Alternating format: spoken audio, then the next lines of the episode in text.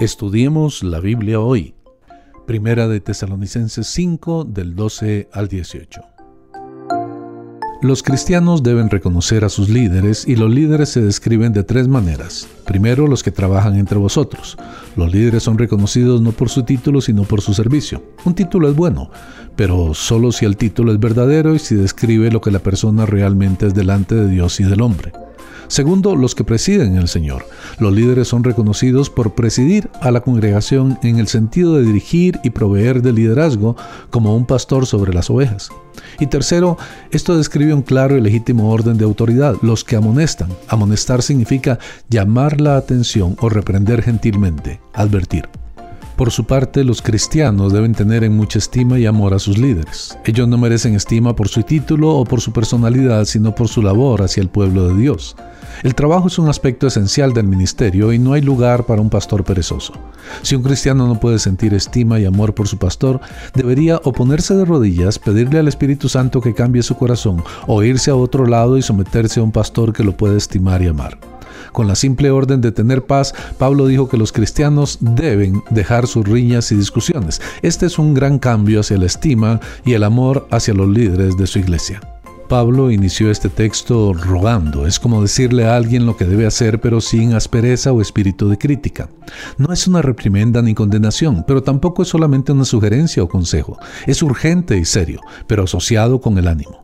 Pablo le dijo a los tesalonicenses, las personas, no solo el pastor y los líderes, necesitan ser ministradas. Así que si alguien es ocioso, el deber del cristiano es amonestarlo. Otros necesitan aliento, otros necesitan ser sostenidos. Los ociosos se refiere a los que están fuera de orden usando una palabra militar que describe a un soldado que rompe filas o marcha fuera de paso. Esta es la persona obstinada que simplemente quiere mantener su propia opinión o preferencia. Estos deben ser amonestados. Los de poco ánimo son los que literalmente son de carácter débil. Por naturaleza o experiencia tienden a ser tímidos y cobardes. Estos necesitan que se les dé aliento en el sentido de fortalecerlos. Aunque se debe tomar medidas diferentes con los diferentes tipos de personas, los cristianos deben ser pacientes para con todos. Esto es porque el verdadero cristianismo es mostrado por su habilidad de amar y ayudar a las personas difíciles. No buscamos solo a personas perfectas a las cuales y con las cuales ministrar.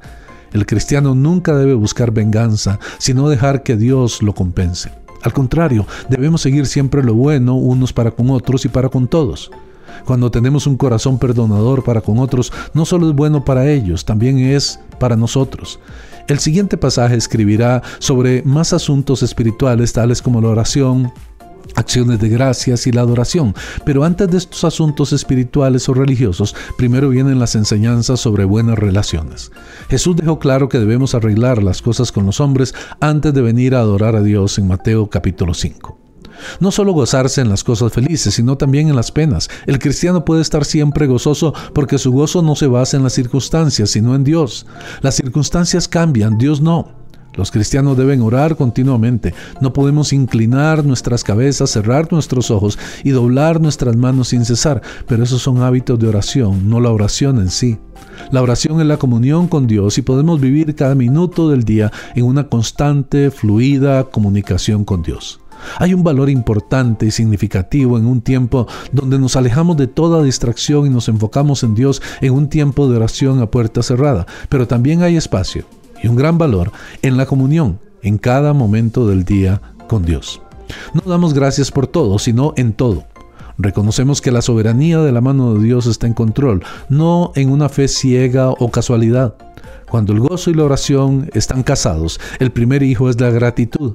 Después de cada una de estas exhortaciones, Pablo dice, estad siempre gozosos, orad sin cesar, dad gracias en todo. Se nos dice que hagamos esto porque es la voluntad de Dios. La idea es, esta es la voluntad de Dios, así que puedes hacerlo. No es fácil estar siempre gozosos, orar sin cesar y dar gracias en todo, pero podemos hacerlo porque es la voluntad de Dios.